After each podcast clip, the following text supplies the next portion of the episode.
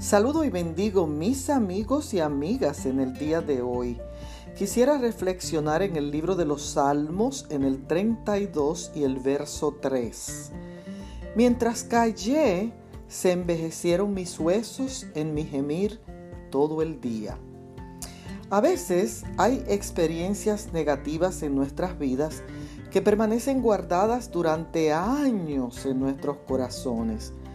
Posiblemente hemos sido víctimas o victimarios.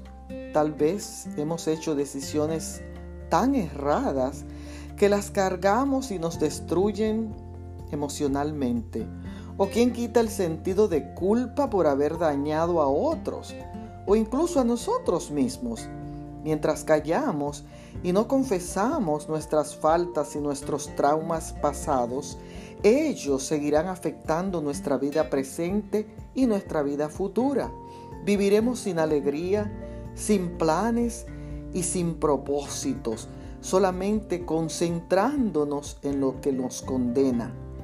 Y lucharemos con enfermedades que son el resultado de nuestra culpabilidad, del odio, del rencor, del enojo y de las heridas emocionales. Pero el camino verdadero y único para darnos paz es confesar a Dios lo que nos ata para encontrar alivio y perdón. Muchas bendiciones.